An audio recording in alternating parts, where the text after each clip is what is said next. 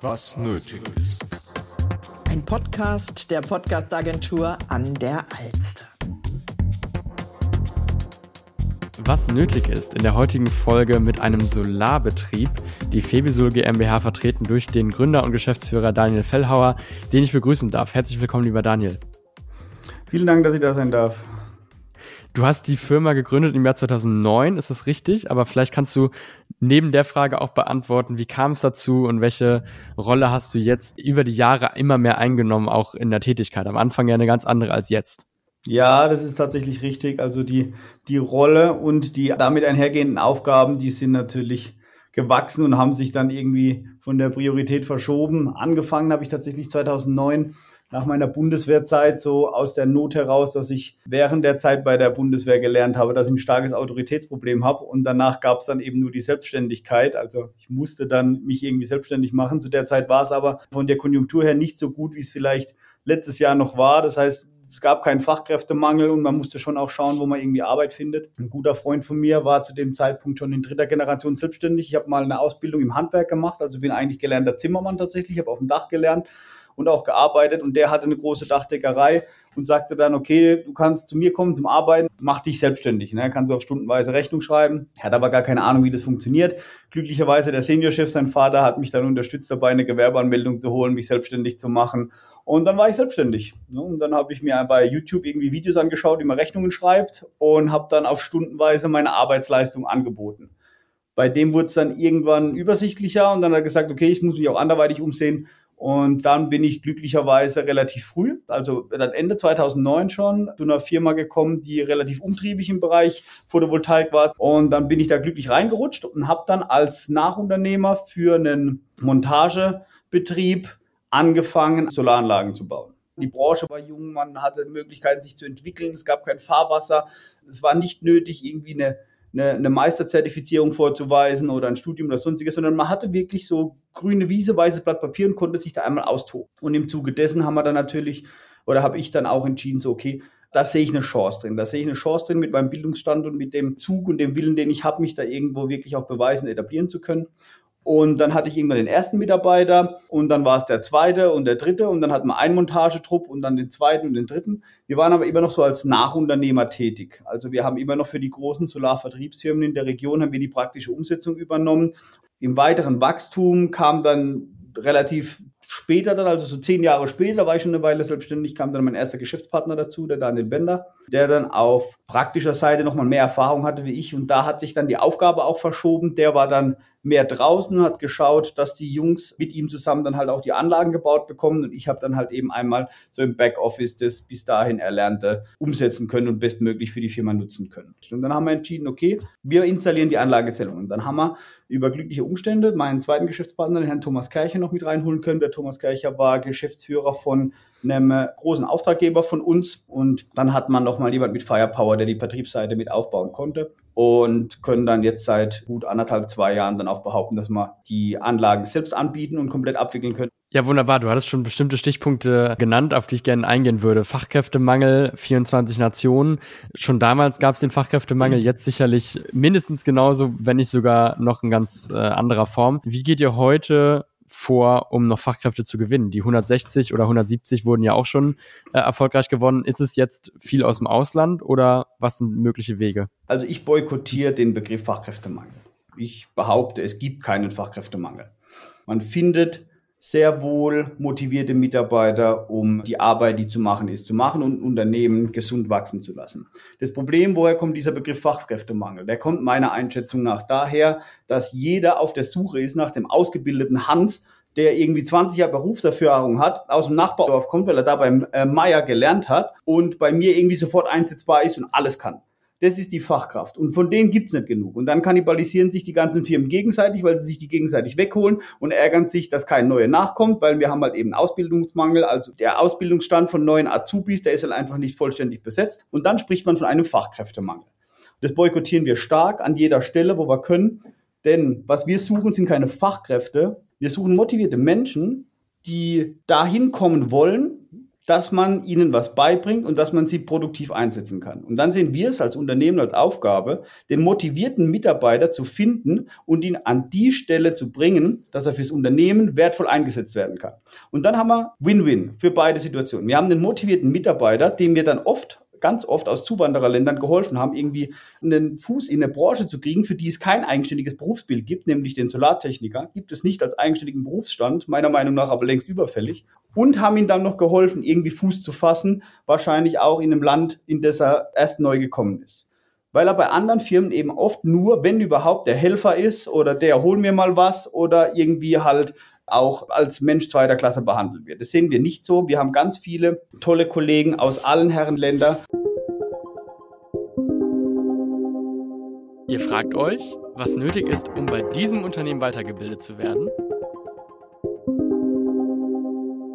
Also wir haben eine eigene Academy. Wir haben Tech College, in dem wir halt eben in eigenen Blogunterrichten dann halt auch Expertise vermitteln können und binden das Ganze an ein hauseigenes Karrieremodell. Bedeutet, wir haben genau festgeschrieben, was ein Mitarbeiter als Quereinsteiger machen muss, um welche Stufe in der weiteren Karriere und auch in der Ausbildung irgendwo erreichen zu können. Das bewahrt uns vor ständigen Gehaltsdiskussionen und andererseits bietet es dem Mitarbeiter zu jeder Zeit eine Perspektive, sich im Unternehmen weiterzuentwickeln und genau zu wissen, was geht. Und damit einher, also mit dem Karrieremodell, geht auch die fachliche Entwicklung einher, indem wir dann halt eben auf fachspezifische Vermittlung von Wissen setzen. Wissensmanagement wird bei uns ganz groß geschrieben. Wie gesagt, wir haben ein eigenes Tech College. Das ist wie in der Berufsschule. Da steht ein großes Dach in der Halle. Da gibt es dann einen Theorieraum. Da werden dann Schulungen gehalten. Da wird dann fachspezifisch der Karrierestufe folgend dann auch Wissen vermittelt. Also je nachdem, was man halt macht, ist es eine Grundlagenschulung oder Aufbauschulung, ist es eine Vorarbeiterschulung.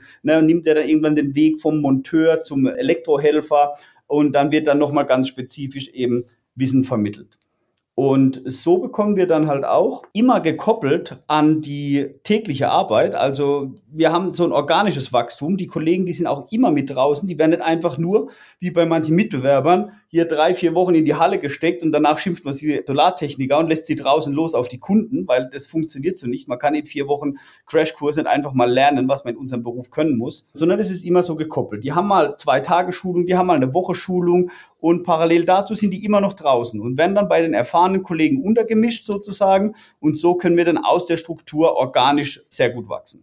Sehr, sehr spannend. Welche Karrierelaufbahn könnt ihr bieten und wie schnell kann es gehen bei euch aufzusteigen? Hast du eine Success Story sozusagen, wo jemand angefangen hat bei euch, ohne in der Form ausgebildet zu sein und jetzt mittlerweile beispielsweise ein Team anleitet? Also ich glaube, die größte Success Story, die wir haben, ist tatsächlich von einem Mitarbeiter, der bei uns ankam, kein Deutsch konnte, kein Führerschein hatte und über so eine Leiharbeitsfirma aus einem europäisch angrenzenden Zuwandererland kam. Aber der hatte Wille, der wollte, der hatte richtig Bock. Der hat bei uns einen Führerschein gemacht. Das heißt, wir haben ein hauseigenes Führerscheinkonzept. Man kann, wir haben eine Kooperation mit einer Fahrschule hier vor Ort. Bedeutet, er kann sich bei uns für den Führerschein anmelden. Wir übernehmen das komplette Anmeldemanagement und die kompletten Kosten strecken wir komplett vor. Dann haben wir einmal im Monat Theorieunterricht bei uns und zur praktischen Fahrstunde werden die morgens bei uns abgeholt, dürfen die Runde drehen, werden auf der Baustelle abgeladen, dann laden die den nächsten Kollegen ein so eine Art Führerscheininitiative gibt's bei uns, die kann man dann bei uns hausintern machen. Der Kollege hat bei uns den Führerschein gemacht, der durfte bei uns einen Deutschkurs machen, damit er die deutsche Sprache auch besser versteht und sprechen kann und hat vom Helfer, Quereinsteiger über den Fachhelfer zum Monteur und dann nochmal in der Vorarbeiterstufe gibt's auch nochmal drei Stufen. Die höchste Vorarbeiterstufe erreicht bekommt dann ein sehr gutes Gehalt, das sich mit einem Industriestandard vergleichen würde, bekommt einen eigenen Geschäftswagen zur privaten und geschäftlichen Nutzung, führt sein eigenes Team, hat mehr als ausreichend Urlaub und ist überglücklich, dass er die Möglichkeit bekommen hat und hätte die wahrscheinlich nirgendwo anders bekommen. Ja, absolut. Wie hoch ist aktuell euer Bedarf an Mitarbeitenden? Also Mitarbeiterfindung haben wir kein Delta. Also da haben wir nichts, was wir nicht irgendwie auch durch die vorhandenen Prozesse lösen könnten. Für uns ist die Mitarbeitergewinnung nicht mehr das Problem. Das muss man an der Stelle vielleicht mal sagen. Bei anderen ist das, glaube ich, immer noch so. Ich spüre das bei uns nicht mehr. Was jetzt tatsächlich das Problem für die Branche ist, ist aktuell, dass es viel Mitbewerber gibt. Also ihr jede Woche irgendwie neuer aus dem Boden sprießt, geschuldet der Tatsache, dass hier letztes Jahr halt diese Goldgräberstimmung war und jeder gedacht hat, so Mensch, jetzt mache ich mal irgendwie meinen Bäcker zu und werde jetzt Solarbauer. Da gibt es einen Haufen Kohle zu verdienen ist natürlich aber immer nur von kurzem Erfolg gekrönt. Wir machen das jetzt seit 15 Jahren sehr erfolgreich. Wir haben den Solar Coaster und alle Auf und Abs, die es darin gab, schon miterlebt und die wird es auch immer wieder geben. Wir sehen die Probleme aktuell tatsächlich wirklich, dass es leider Gottes viele draußen gibt, die sich als Solitaire schimpfen, weil es keine geschützte Berufsmarke ist und den Kunden irgendwas verkaufen, was halt wahrscheinlich nicht lange Bestand hat und dann ein Jahr später auch nicht mehr greifbar sind, um das zu beheben. Das hatten wir schon mal. Das haben wir jetzt nochmal acht Jahre zurück, als der erste Boom war und jeder Bäcker, Metzger, Wirt irgendwie sagt, er baut Solar. Der hat dann irgendwas aufs Dach genagelt und wir haben jetzt fünf Jahre lang, sechs Jahre lang das Ganze ausgebügelt und die Anlagen runtergebaut und umgebaut, weil die Firmen gab es dann natürlich nimmer. Und jetzt hat sich das alles ein bisschen bereinigt. Jetzt hatten wir auch ein relativ gutes Niveau. Und durch die Peak-Phase im letzten Jahr gibt es jetzt wieder ganz viele Trittbrettfahrer. Wir empfehlen immer auf einen regional etablierten Partner zu setzen und dann gegebenenfalls auch mal zu hinterfragen, warum denn die neue kleine Firma so viel billiger ist wie der andere. Ja, das mag sein, aber das ist dann halt auch der günstige Schuss und ob der dann über die Zeitraum der Investition sich dann wirklich gelohnt hat, bleibt fragwürdig. Denn ich würde mir heute auch kein billiges Auto kaufen von einer Marke, die ich noch nie gehört habe Und nun folgt, was nötig ist, um eingestellt zu werden und Karriere zu machen. Also ich glaube, der Wille ist unabdingbar. Der, der will, wird den, der kann, immer übertreffen, weil das an der Stelle einfach der entscheidende Faktor sein wird. Also wenn man zu uns kommt und Wille hat, dann werden wir zu jeder Zeit den Mitarbeiter unterstützen, um ihn dahin zu bringen, wo er hin möchte. Da braucht jeder Mitarbeiter unterschiedliche Förderungen, jeder unterschiedlich Zeit. Der eine hat einfach dann vom Setup her andere Möglichkeiten und geht da etwas besser mit um oder kommt da etwas schneller rein, auch in die Aufgaben, die ihm zugetragen sind und ein anderer braucht da einfach ein bisschen mehr Zeit. Das ist aber überhaupt nicht schlimm und das ist auch vollkommen in Ordnung so. Es kommt natürlich auch darauf an, wo wir den einsetzen und in welchem Rahmen wir den einsetzen und was der Kollege bei uns machen soll. Also wenn wir jetzt natürlich von den Monteuren und Installateuren sprechen, dann das ist ein anderes Setup, wie wenn wir jetzt vom Business Development, von der IT oder sonstigen Positionen, die sich bei uns über die Zeit ergeben haben, sprechen. Was gesucht wird. Kurze Fragen, kurze Antworten. Wer passt denn dann nicht? Letztlich das Gegenteil, also Mitarbeitende, die wenig Lust haben, sich einzubringen, weiterzulernen. Hast du noch einen Punkt, wer sollte sich lieber nicht bewerben? Also Dienst nach Vorschrift ist bei uns völlig falsch. Die geregelte Arbeitszeiten und einfach nur die Arbeit machen sind bei uns auch falsch. Wir haben einen großen Traum, wir haben ein großes Ziel. Wir wollen ganz oben in Deutschland mitspielen und jeder Mitarbeiter soll seinen Teil dazu beitragen wollen und auch dürfen. Und jeden Mitarbeiter lassen wir dann auch am Erfolg teilhaben. Das ist ein ganz klares Konzept von uns. Das, was wir erreichen wollen, ist eine Teamleistung. Das können wir nicht alleine. Schließt ihr euch bei den Stellen, die jetzt nicht auf dem Bau vor Ort sind, der Homeoffice-Kultur, nenne ich sie mal an? Also wir haben Vertrauensarbeitszeit. Wir haben auch für alle Mitarbeiter, gerade fürs Büro, das exakt gleiche Setup. Das heißt, jeder Mitarbeiter arbeitet so, wie wir es oder wie ich es in der Geschäftsführung zum Beispiel auch haben wollen würde. Das heißt, jeder Arbeitsplatz ist identisch ausgestattet, jeder Mitarbeiter ist identisch ausgestattet.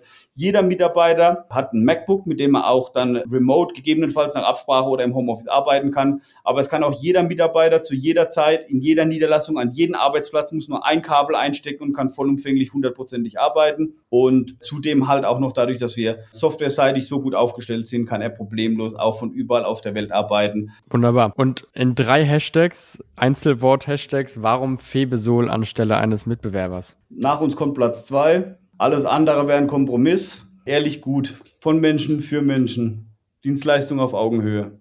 Wunderbar. Und letzte Frage sozusagen. Was muss ein Interessent tun, um sich jetzt zu bewerben, um mit euch in Kontakt zu treten? Ja, er sollte auf jeden Fall mal bei uns auf der Website vorbeischauen. Das lohnt sich immer. Da gibt's viele interessante Videos, da gibt's viele interessante Informationen. Wir haben einen YouTube-Channel, der sich immer mal lohnt, nochmal reinzuschauen. Da gibt's auch nochmal Videos zu unseren Firmen-Events. Da kann man nochmal so leicht eine Ahnung bekommen, was für eine Kultur hier herrscht und was für Werte wir vermitteln möchten. Und dann einfach gerne über die Website, da gibt es eine eigene Karriereunterseite, vorbeischauen und eine Initiativbewerbung reinschicken. Manchmal sind auch schon Stellen ausgeschrieben, die wir gerade intensiv suchen, auf die Stelle konkret bewerben und dann geht es oft auch schon ganz schnell. Für die Monteure und Installateure pflegen wir dann oft ein Probearbeiten, also dass wir, wir geben da gar nicht viel auf Bewerbung, CV und Lebenslauf und alles. Das ist völliger Quatsch. Die Leute, die müssen wollen, die Leute sind Handwerker, die müssen keinen perfekten Lebenslauf schreiben können in der perfekten Form. Klingelt durch, ruft an, schreibt eine WhatsApp, wie auch immer, sagt, ihr könnt es, ihr wollt es, ihr würdet gerne mal vorbeischauen, wir laden euch ein zum Probearbeiten, zeigt uns, dass ihr wollt, zeigt uns, dass ihr könnt und dann seid ihr Teil des Teams. Ja, die genannte Website findet ihr natürlich wie immer auch in den Shownotes, also nichts wieder hin. Geht mal auf der Seite vorbei. Wunderbar. Lieber Daniel, ich danke dir fürs Interview. Für die Zukunft alles Gute und bis dann. Vielen Dank. Danke dir. Mach's gut. Und das war es auch schon mit dieser Folge des Podcasts der Podcast-Agentur in der Alster. Mein Name ist David Heiderich. Ich bedanke mich herzlich fürs Zuhören und freue mich, wenn ihr das nächste Mal einschaltet, wenn es wieder heißt, was nötig ist. Ciao, ciao.